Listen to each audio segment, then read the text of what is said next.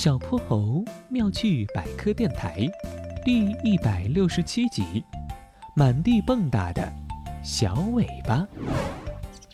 波波城的秋天到了，天气渐渐变得凉爽起来。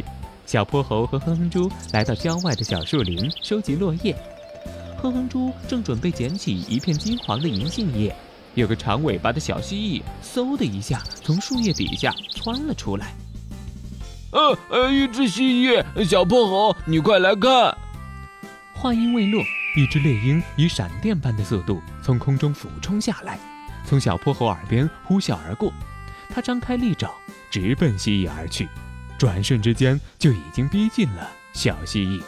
完了，猎鹰这么凶猛，它肯定凶多吉少了。哼哼猪一脸担心的看着匆忙逃窜的小蜥蜴，我们上去看看。小泼猴拉起哼哼猪，一溜烟儿跑到湖边的大树下的灌木丛里，伸出两个脑袋，暗中观战。只见小蜥蜴东逃西窜，猎鹰左右拦截，锐利的鹰爪把落叶和尘土搅得漫天飞扬。小蜥蜴在惊心动魄的追击中，渐渐有些体力不支，它钻进一块石头底下，尝试休息片刻。但是猎鹰敏锐地察觉到了，它嘶叫一声。像一颗子弹一样高速俯冲下去，伸出尖锐的爪子，眼看着就要抓住小蜥蜴了。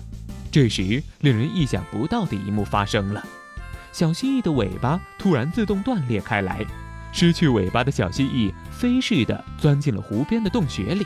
战场上只留下一条满地乱蹦的小尾巴和瞬间失去威风、一脸困惑的猎鹰。这……这是怎么回事啊？同样困惑的还有哼哼猪，他震惊的合不拢下巴。果然，蜥蜴真的会断尾。小泼猴两眼放光，欣喜地说道：“早听说蜥蜴为了迷惑敌人会弄断自己的尾巴，今天居然亲眼见到了。它是怎么弄断自己尾巴的？”哼哼猪仍旧满脸震惊。它的尾巴上分布着一些断点，断点处的肌肉分布不紧密。用力一收缩就断开了，而且尾巴上还有神经，所以即使断掉也能蹦跶一会儿，吸引敌人的注意力。原来是这样，那它以后不就没尾巴了吗？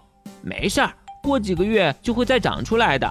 只是这几天它可能会有些不方便，毕竟没了尾巴会影响它攀爬，还会影响它求偶。毕竟没尾巴的蜥蜴颜值可就下降了。哦，小蜥蜴好可怜啊！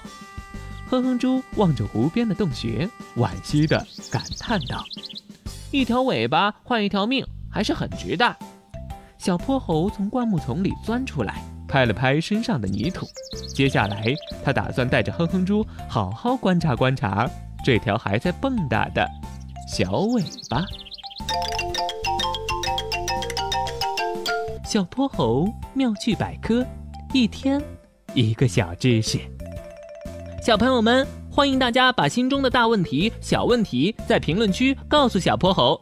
如果你的问题被选中，小泼猴不但会用一个故事告诉给你答案，还会有一件小礼物送给你哟。